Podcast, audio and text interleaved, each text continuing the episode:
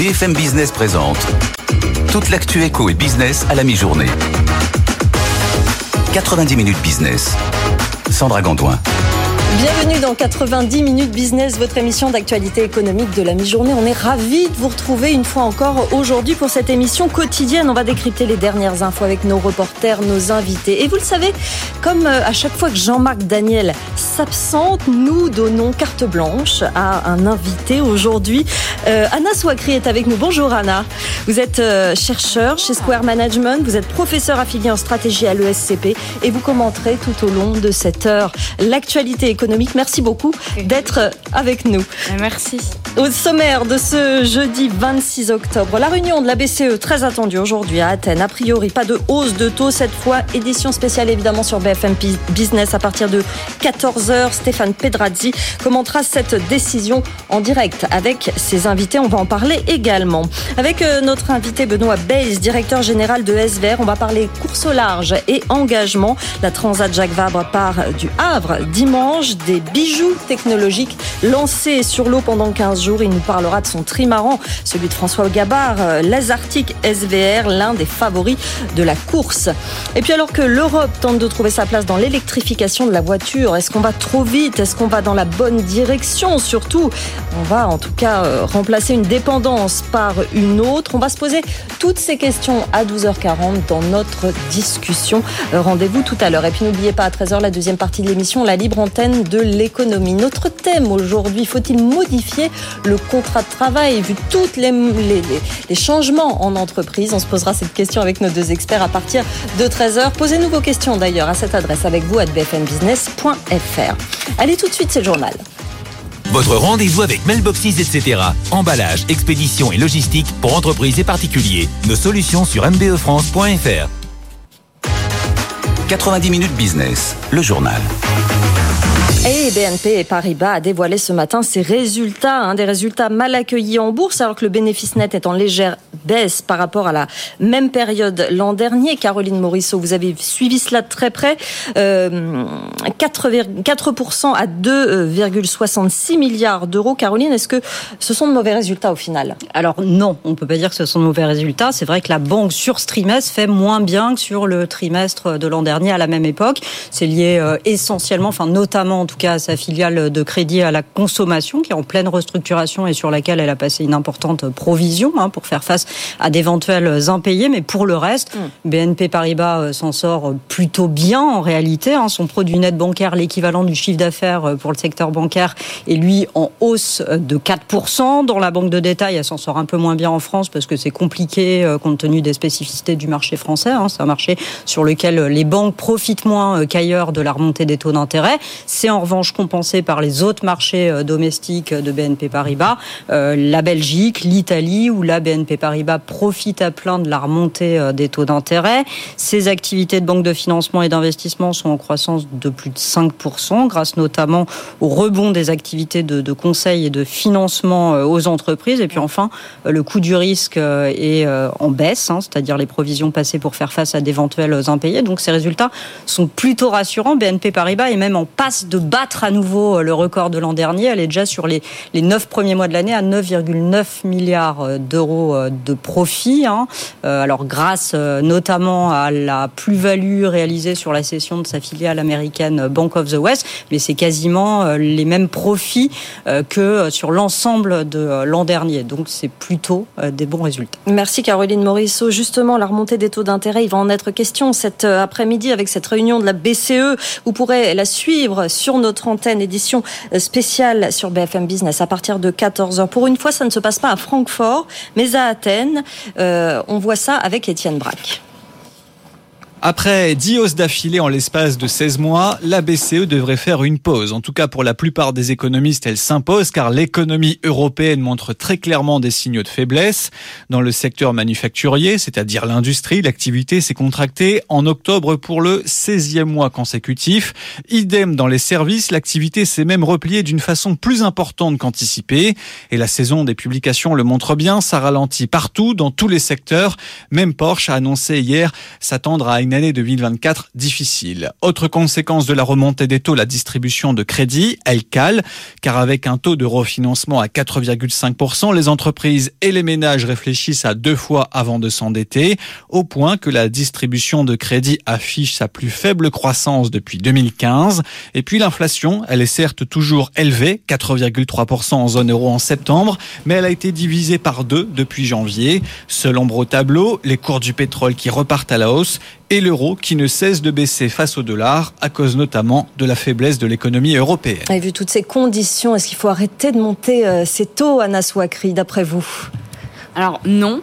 Et d'ailleurs, c'est très symbolique hein, euh, que euh, justement la réunion de la BCE ait lieu à Athènes. Hein, Athènes qui revient quand même en force sur les marchés financiers depuis quand même les déboires qu'on a connus sur la Grèce qui avait emporté la zone euro dans la tourmente euh, en 2011-2012. Donc beau symbole hein, du redressement quand même de la, de la Grèce qui est notable et, et qu'il faut saluer. Mhm. pour ce qui est des taux, alors déjà il y a un décalage entre l'Europe et euh, la Fed. Et il y a un autre enjeu aussi qu'il faut considérer pour euh, les hausses de taux prévisionnelles de la BCE, c'est effectivement la faiblesse du dollar. Hein. on le voit de plus en plus au cours des derniers temps et la tendance euh, va se poursuivre dans les prochains mois, d'après les prévisions, c'est que l'euro est quand même plus faible. Donc effectivement, on subit en contre-coup une inflation importée, notamment des produits énergétiques, qui va être beaucoup plus élevée. Mais Là, quand on regarde au niveau de l'inflation qui baisse, notamment la core inflation, hein, l'inflation core, on voit effectivement que sur les quelques derniers mois, les, derniers trimestres, ça baisse et que là, on atteint, on est proche d'atteindre un point de rupture, ce qu'on appelle notamment le R star. Hein. il y a le R star et le R double star, mhm. qui risquerait là de provoquer un renversement des marchés et de provoquer une récession beaucoup trop brutale que les fondamentaux européens ne pourraient pas compenser, notamment du fait des déficits budgétaires de la plupart des grandes économies européennes. Mmh. Donc euh, là, il n'y aurait pas de compensation, enfin, il n'y aurait pas de mécanisme contracyclique possible en utilisant la politique budgétaire. Donc là, il faudrait plutôt hein, s'orienter vers euh, un arrêt. Hein, effectivement, sans anticiper non plus de baisse, mais en tout cas un stop. Un stop, un statu quo, comme on, l'a dit. C'est ce qui est prévu, effectivement, mais on aura la réponse à 14h et vous pourrez suivre cette décision à 14h sur notre antenne en direct, édition spéciale avec Stéphane Pedrazzi et tous ses invités. Dans ce journal également, après Google et Microsoft, c'est Meta qui a annoncé euh, des trimestriels supérieurs aux attentes, chiffre d'affaires en hausse de 23% à 34 milliards de dollars. Nathan Cocampo, un bénéfice net de 11,6 milliards de dollars. Euh, c'est plus du double par rapport à l'an dernier, Nathan. Oui, Meta améliore ses profits grâce au rebond de la publicité chez Facebook et Instagram après une longue période de stagnation. C'est ce qui avait porté aussi Alphabet, maison mère de Google. Meta est aussi tiré par de fortes réductions de dépenses. Aujourd'hui, le géant de la tech compte 66 000 employés dans le monde. C'est 24% de moins qu'il y a un an.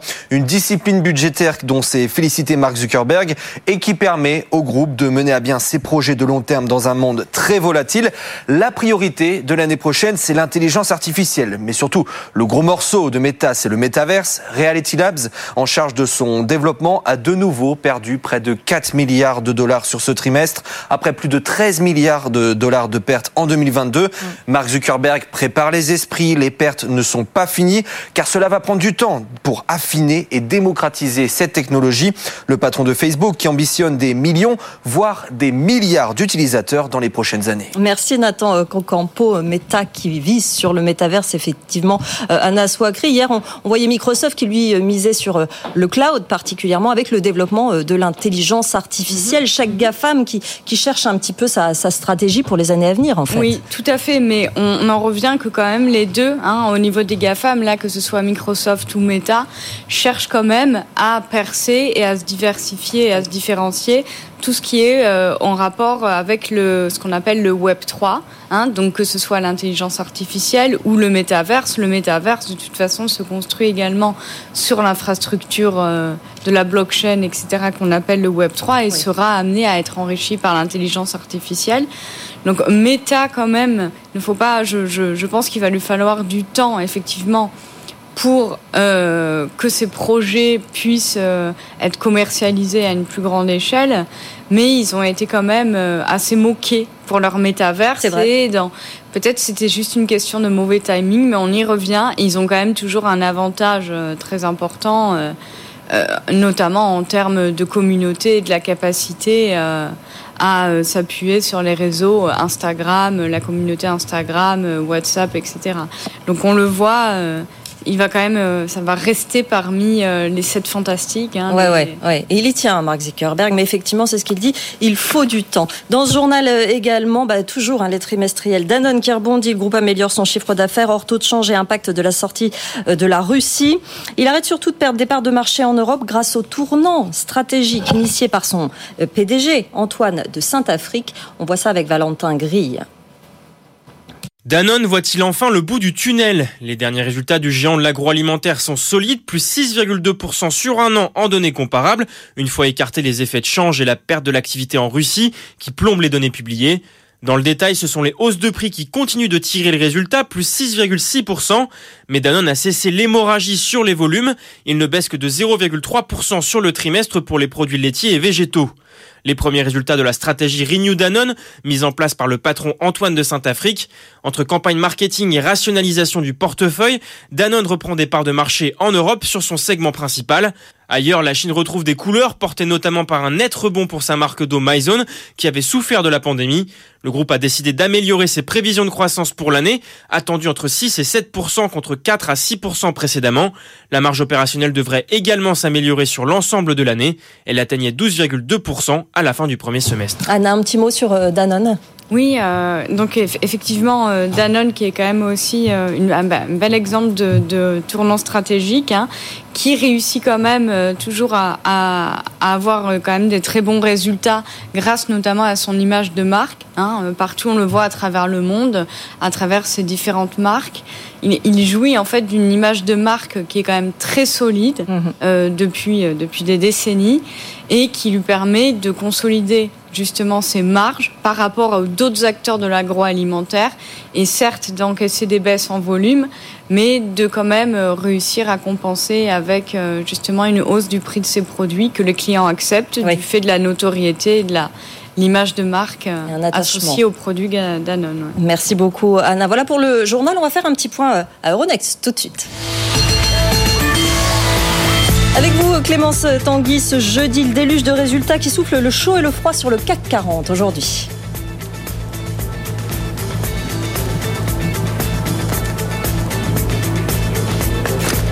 Clémence, est-ce que vous m'entendez euh, à présent? Bon, on passera un petit peu plus tard euh, à ce, à ce point marché avec vous, Clémence Tanguy. On a un petit problème euh, technique. Bah, écoutez, c'est pas grave. On va retrouver notre invité un petit peu plus tôt dans un instant. On va parler de voile et d'engagement. La Transat Jacques Vabre, vous le savez pas, euh, ce dimanche du Havre, course en duo jusqu'en Martinique. Immense défi technique et humain dont on va parler. on va en parler avec l'un des sponsors du trimaran de François Gabard et Tom Laperche, SVR. Son directeur général sera avec nous dans deux minutes. Et puis la deuxième partie de l'émission, toute une demi-heure consacrée à vos questions sur un thème aujourd'hui. Les modifications très importantes en entreprise doivent-elles entraîner la modification du contrat de travail? Qu'est-ce qu'il y a à changer concrètement? Posez-nous vos questions à cette adresse avec vous à bfmbusiness.fr. On y répond à 13h en direct avec nos deux experts, l'avocat Xavier Dulin et euh, le président, le vice-président de la NDRH Benoît Serre qui seront avec nous. À tout de suite. 90 minutes business, l'invité. Juste avant notre invité, on a réussi à retrouver Clémence Tanguy qui est à Euronext. Euh, Clémence, le déluge de résultats, je disais tout à l'heure, souffle le chaud et le froid sur le CAC ce jeudi midi. Oui, sur le CAC qui en légère baisse, à moins 0,56% à 6876 points. Sur le, CAC est euh, évidemment euh, euh, grandement marqué par les résultats d'entreprises qui ont commencé à tomber ce matin avec BNP Paribas hein, qui a annoncé un bénéfice net au troisième trimestre en baisse de 4% et le titre est sanctionné, moins 3,79% ce matin. Carrefour lui stabilise ses ventes au troisième trimestre et son chiffre d'affaires au T3 est supérieur aux attentes et du coup le cours grimpent. 4,61 ce matin. De bons résultats aussi pour Danone qui relève ses objectifs de croissance et qui prend 3,21%.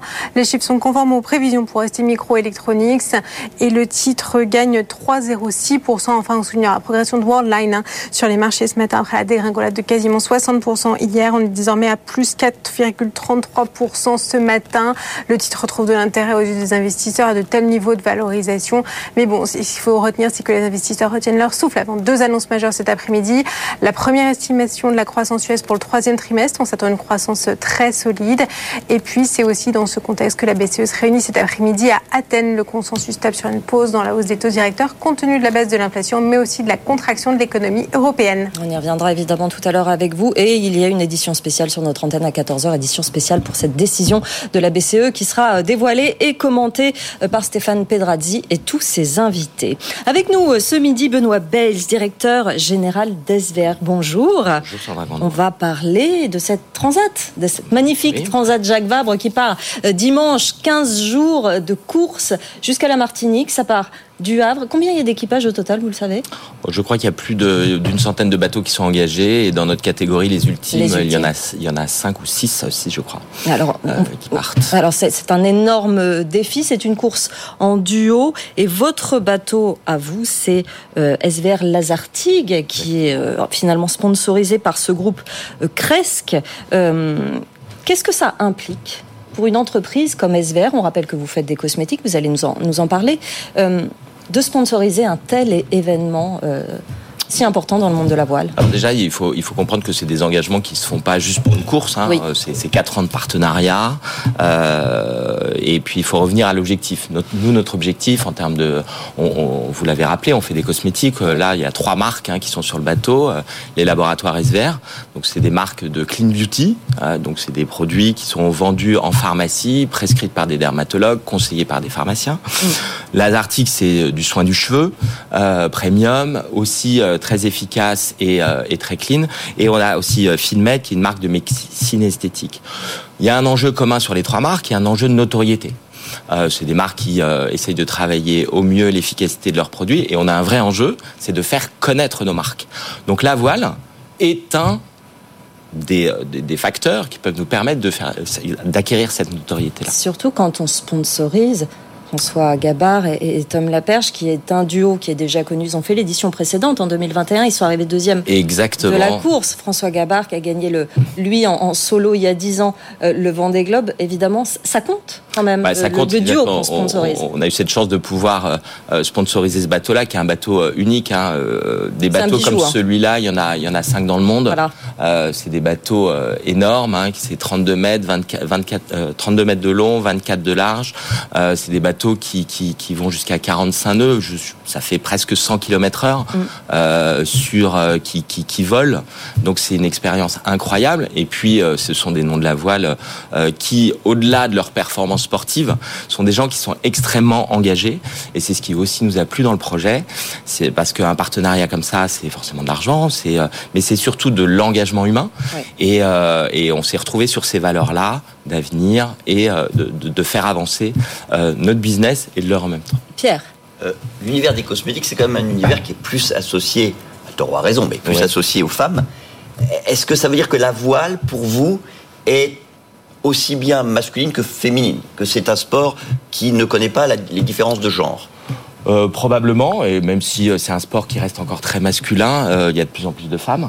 Néanmoins, ce qu'il faut, ce qu'il faut comprendre, c'est que c'est le sens qui est derrière un partenariat comme ça. Euh, il y a différentes façons de faire des cosmétiques, de concevoir les produits et de, et de, les mettre sur le marché.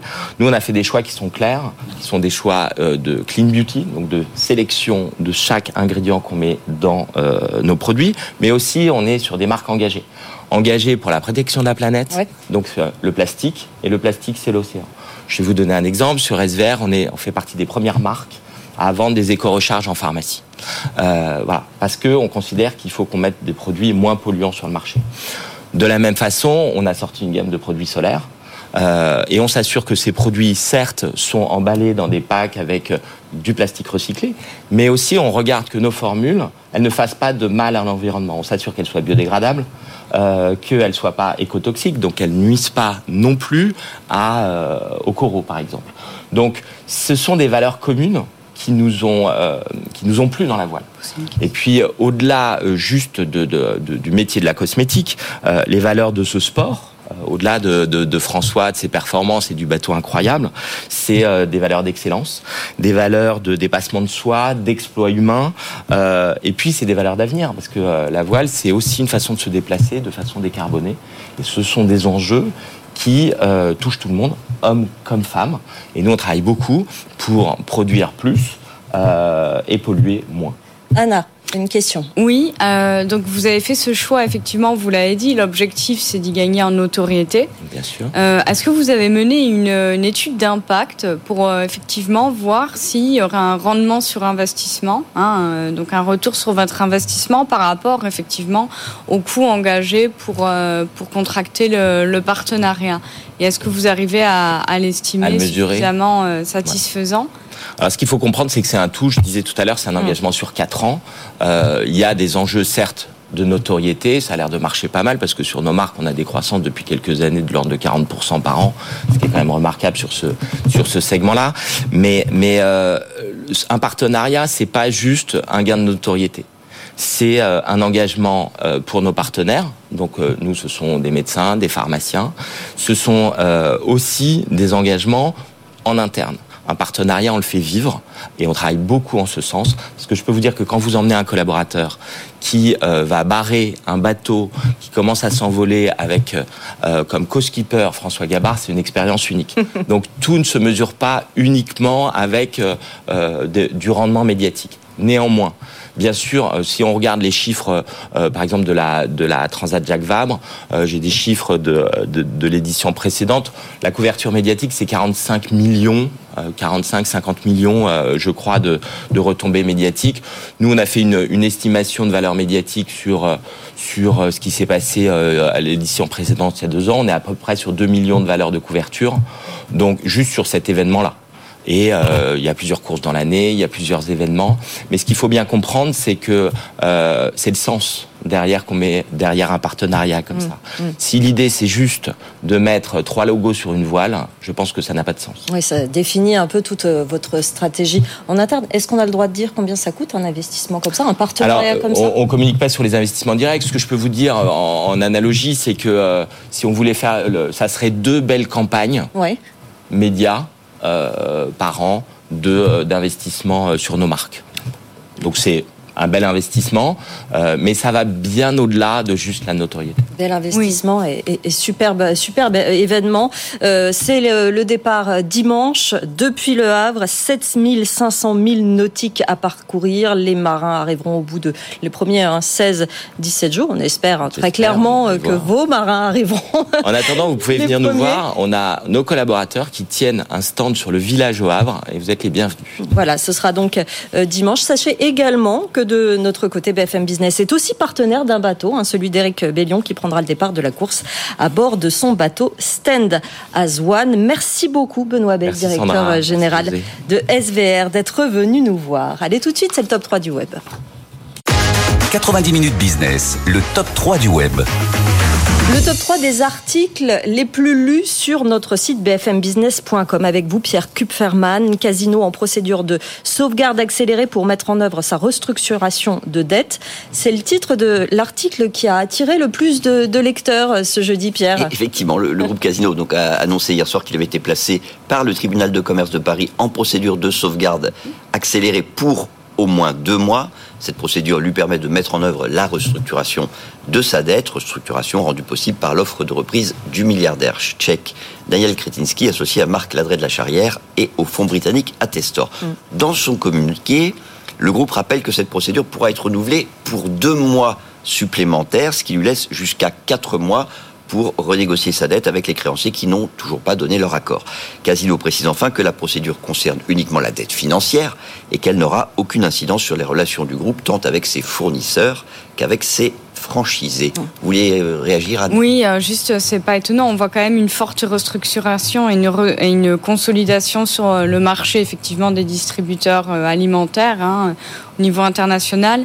Et Casino subit de plein fouet en fait un positionnement qui est ambigu entre euh, des acteurs low cost qui deviennent euh, de plus en plus importants, hein, du hard discount, que ce soit les Lidl, mais on a également des nouveaux acteurs en France qui euh, commencent à très bien marcher, Action et autres, et au contraire des marques qui sont positionnées vraiment, qui se différencient vers le haut, comme Monoprix, ou également Carrefour, qui mène une stratégie hybride associant à la fois un coût, euh, enfin un prix, des prix accessibles, mais avec toujours une, une, une valeur perçue hein, qui est quand même supérieure, bien supérieure à celle de Casino.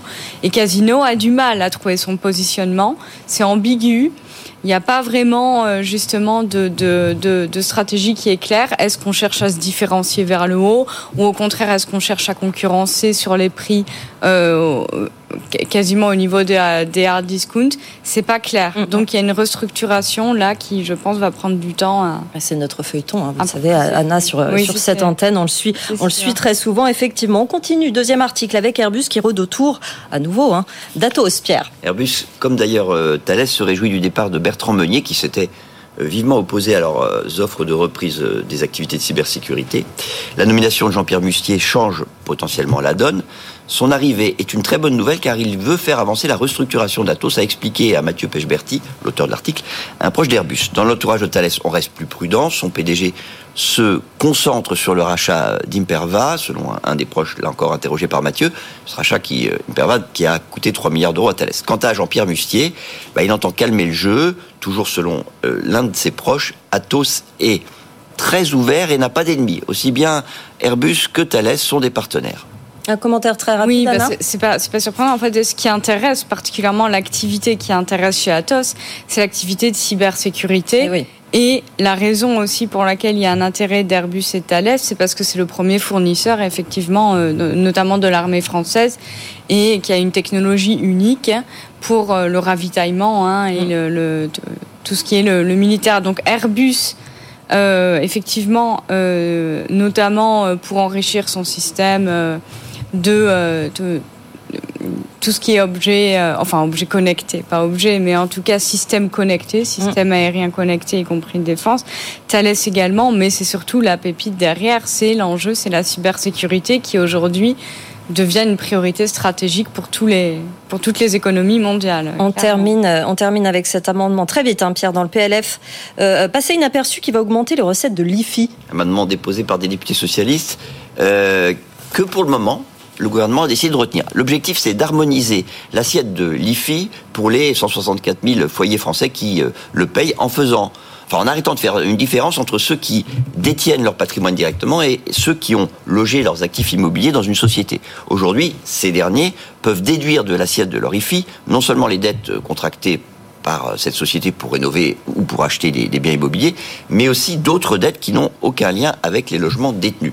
Alors on ignore combien cet amendement pourrait rapporter. Il n'y a pas eu de chiffrage. Rappelons juste que sur les projections du gouvernement, qui étaient antérieures au dépôt de l'amendement, les recettes de l'IFI devraient augmenter de 49 millions d'euros en 2024 pour atteindre 2,44 milliards d'euros. Voilà, c'était le top 3 des articles les plus lus sur notre site. On se retrouve dans un instant. Il y aura le journal de Marjorie, il y aura l'édito de Clémence. Il y a beaucoup de femmes sur ce plateau euh, aujourd'hui. Et il y aura notre débat autour de la voiture électrique, la décarbonation. Est-ce que l'électrique est la bonne solution? Bah, De toute façon, on est embarqué dedans. On va en discuter euh, à 12h40. Allez, à tout de suite. BFM Business présente toute l'actu éco et business à la mi-journée. 90 minutes business. Sandra Gondouin. Et soyez les bienvenus dans 90 minutes business avec Anna Swakri qui nous accompagne tout au long de cette heure de d'actualité avec Pierre Kupferman évidemment et à suivre l'édito de Clémence euh, Tanguy. Ce sera à 12h36. Notre débat, est-ce qu'on va réussir à décarboner la voiture? Ne va-t-on pas passer d'une dépendance à une autre? Rendez-vous pour cette discussion à 12h40 et puis à 13h la libre antenne de l'économie. On répond à toutes vos questions sur un thème aujourd'hui. Les changements en entreprise doivent-ils impliquer un changement modification du contrat de travail. Vous nous posez euh, vos questions à cette adresse avec vous à bfmbusiness.fr. On y répond en direct entre 13h et 13h30. Tout de suite, c'est le journal de Marjorie Adelson. Votre rendez-vous avec Mailboxes, etc. Emballage, expédition et logistique pour entreprises et particuliers. Nos solutions sur mbefrance.fr. BFM Business, l'info éco. Marjorie Adelson. Bonjour Sandra, bonjour à tous. À la une de l'actualité économique, c'est l'Europe qui retient son souffle. C'est aujourd'hui que se tient la réunion très attendue de la BCE. Pour une fois, l'institution ne se réunit pas à Francfort, mais à Athènes. Autre particularité, après 10 hausses de taux d'affilée depuis juillet 2022, il devrait cette fois rester inchangé en cause l'inflation qui recule dans la zone euro. À noter que BFM Business contractera une émission spéciale à 14h. Elle sera présentée par Stéphane Pedra dans l'actualité également, les retraites complémentaires et la signature de l'accord Agirc-Arco. Le texte a été approuvé par l'ensemble des syndicats, y compris la CGT. Euh, c'est une première en 20 ans. L'accord prévoit une revalorisation de 4,9% des pensions au 1er novembre. Le syndicat affirme qu'il l'a signé pour empêcher le gouvernement de ponctionner dans les caisses du régime de retraite riche de 68 milliards d'euros. Brigitte Pissa, présidente de l'Agirc-Arco, était notre invitée euh, ce matin. Pour elle, ce montant est indispensable pour assurer 6 mois de réserve sur les 15 prochaines années. Écoutez. Ce sont des réserves raisonnables pour faire face aux aléas économiques et démographiques. Au moment du Covid en 2020, l'Agir Carco a fait un résultat technique déficitaire de 5,2 milliards d'euros parce que les cotisations n'ont pas été versées par les entreprises, bah, c'était le chômage partiel. Pour autant, nous avons à ce moment-là dans une mesure de solidarité du régime totalement prévue, accorder aux salariés qui étaient en chômage partiel le nombre de points qu'ils auraient acquis s'ils avaient travaillé hmm. de façon normale. Donc le, régime a fait face à ces problèmes économiques-là qui étaient complètement euh, exogènes et exceptionnels en puisant dans ses réserves. Depuis 2008, on a puisé presque 38 milliards d'euros dans nos réserves. Plastic Omnium dévisse de près de 20% à la bourse. Cela fait suite à l'annonce de la baisse de ses objectifs pour 2023. Le groupe vise désormais une marge opérationnelle comprise entre 370 et 390 millions d'euros contre plus de 400 millions d'euros précédemment. L'industriel évoque un contexte d'inflation et le ralentissement de la production. Nexity, en revanche, grimpe en bourse. Son action prend près de 12% à la mi-journée. Le promoteur immobilier euh, français a publié hier un chiffre d'affaires stable sur les 9 premiers mois de 2023 à 2,96 milliards d'euros. Un résultat sauvé notamment par les projets de bureaux et le coworking. On poursuit avec Atos qui confirme ses objectifs pour 2023 malgré une baisse de son chiffre d'affaires.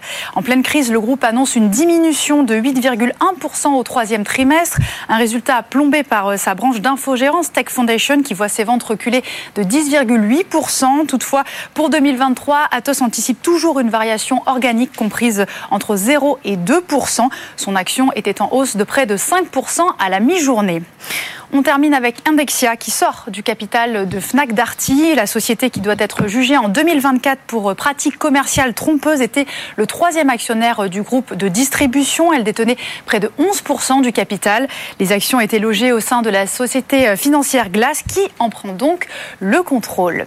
Voilà, vous savez tout euh, des dernières informations économiques. Tout de suite, on va faire un tour sur les marchés. Le CAC est dans le rouge à moins 0,59% et 6875 points, Sandra. Merci Marjorie. Votre rendez-vous avec Verizon Connect, spécialiste de la géolocalisation de véhicules professionnels. 90 minutes business, toute l'actu éco et business à la mi-journée sur BFM Business. Avant notre débat, on va vous rejoindre à Euronext Clémence Tanguy hein, pour votre édito. La BCE contrainte aujourd'hui un numéro de funambule pour rassurer les marchés. Christine Lagarde endossera-t-elle ce rôle d'équilibriste, Clémence eh oui, c'est une bonne question. C'est un secret pour personne. La réunion de la BCE a lieu cet après-midi. On rappelle le consensus, une pause dans la hausse des taux et le maintien d'un taux directeur élevé pendant une période prolongée. Mais est-ce si sûr? La BCE pourra-t-elle se montrer plus sensible à la, dégradation économique en zone euro? Alors pour ça, il faut quand même rappeler les chiffres douloureux publiés en début de semaine. L'indice PMI S&P Composite, qui compile les secteurs manufacturiers et services en zone euro, est tombé à 46,5 en octobre. C'est son niveau le plus bas depuis près de trois ans. Non seulement les chiffres mauvais, mais en plus, ils sont sortis inférieurs au consensus.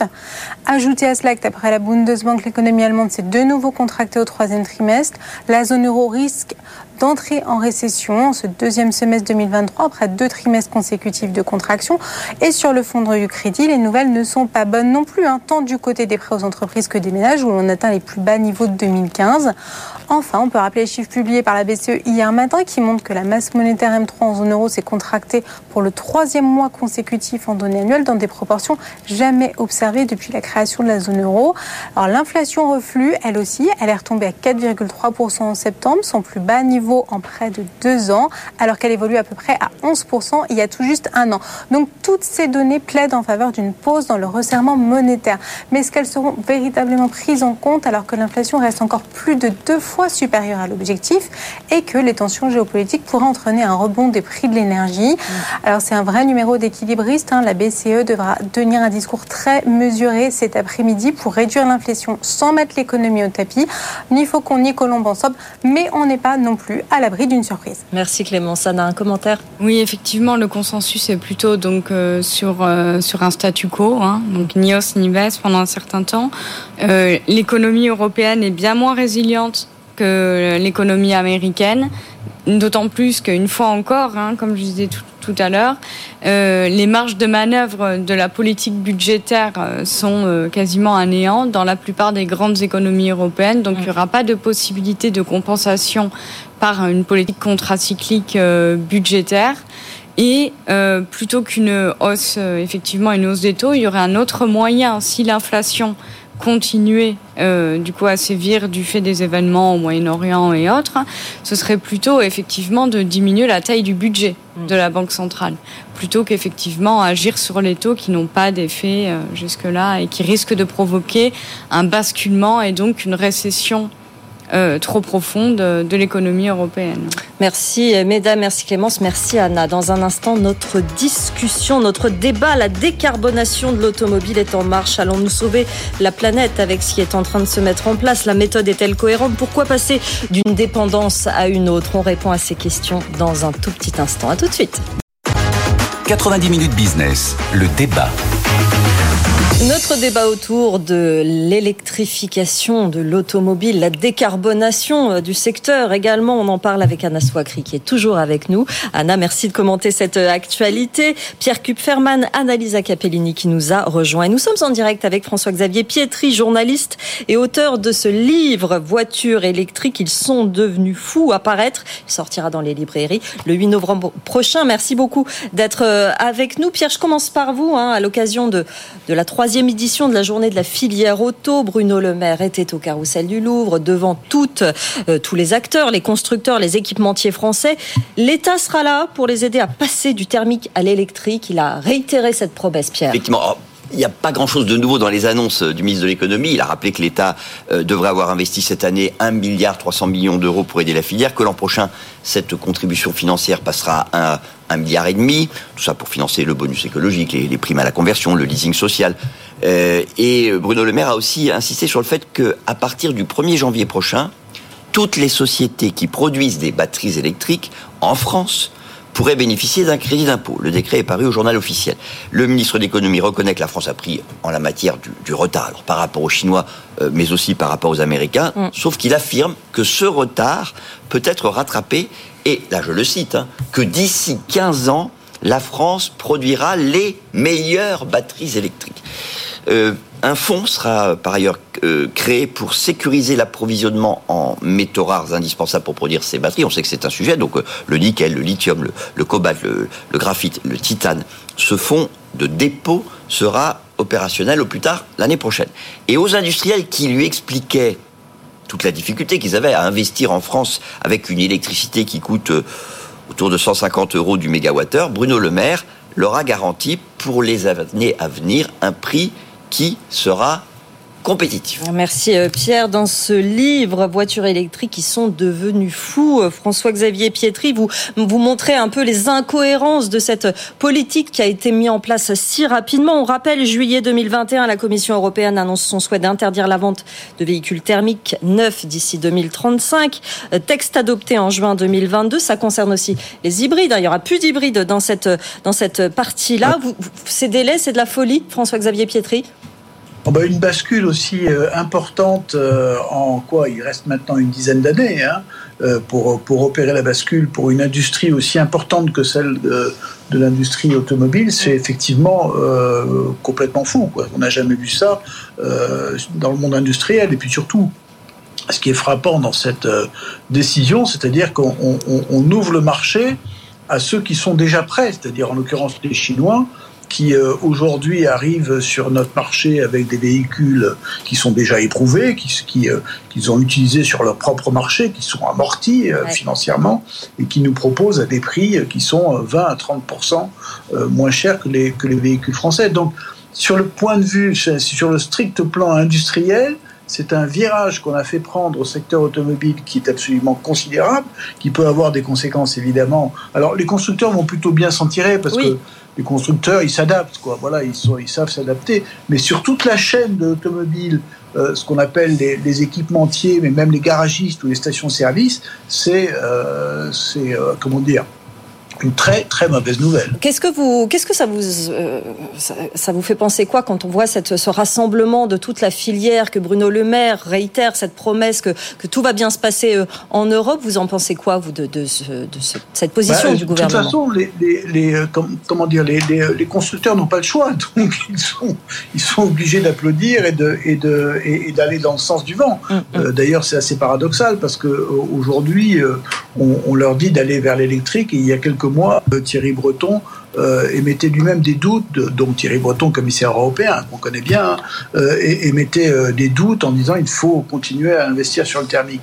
Ce qui me paraît, si vous voulez, fou dans cette décision, c'est bon l'électrique évidemment. Je veux dire, j'ai pas de sujet sur le sur, sur le concept, sur sur sur l'idée qu'il faut décarboner l'automobile. Ça me paraît évident et c'est une évidence. Ce qui me paraît fou, si vous voulez, c'est d'une part euh, le choix euh, industriel et d'autre part, il y a quand même derrière tout ça euh, un mensonge. C'est-à-dire que quand on nous dit que la voiture électrique et la voiture zéro carbone, comme on le voit aujourd'hui, mm. c'est faux. On sait très bien que pour construire une voiture, il faut du cobalt, il faut du lithium, il faut beaucoup d'activités industrielles.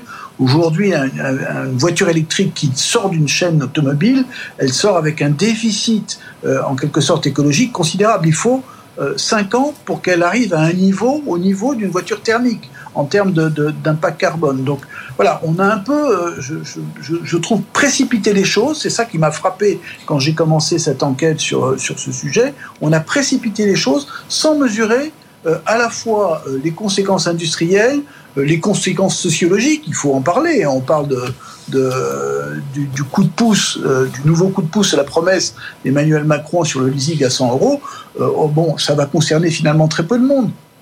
La, problématique, si vous voulez, dans ces temps de pouvoir d'achat euh, de, contraint de, l'achat d'un véhicule électrique, c'est énorme. C'est-à-dire qu'un véhicule électrique, c'est entre 30 et 40 000 euros. C'est-à-dire qu'une Mégane de base est à 35 000 euros. La même euh, essence euh, est à 23 000 euros. Vous voyez le gap, c'est considérable. Euh, Anna, un commentaire. Oui, bon alors il y a, y a beaucoup de choses, il y a plusieurs enjeux qui se jouent. Déjà, est-ce que est-ce que c'est trop rapide? Clairement non, au contraire, c'est trop lent on peut dire ça ne va pas assez vite. Euh, l'engagement euh, de la position européenne, parce que la France est quand même ancrée hein, et fait partie donc de tout euh, de toute la stratégie européenne, donc qui a été notamment consolidée et répétée hein, pour le Green Deal. Donc il y a des objectifs très clairs et effectivement le ministre de l'économie était tout à fait dans son rôle lors, lors des journées de la filière pour bien rappeler qu'il y a un objectif stable et qu'il sera irréversible. La sortie anodine qu'il y a eu de Thierry Breton était effectivement n'était pas au nom notamment de la, de la Commission européenne. Donc, hmm. euh, en tout cas, que ce soit au niveau de la Commission comme du gouvernement, c'est très clair.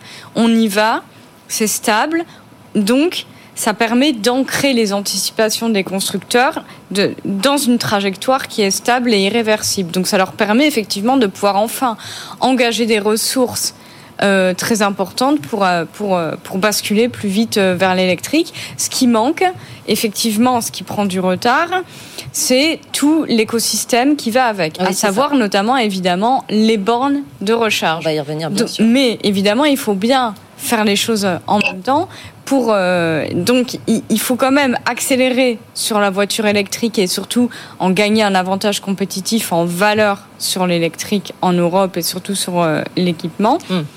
tout en ayant en dégageant les marges suffisantes pour pouvoir justement développer un, réseau de, de, charges qui puisse euh, justement euh, euh, rendre beaucoup plus accessible l'utilisation de la voiture électrique. Pierre Oui, je souhaitais faire une, remarque par rapport à ce que disait François-Xavier sur le prix.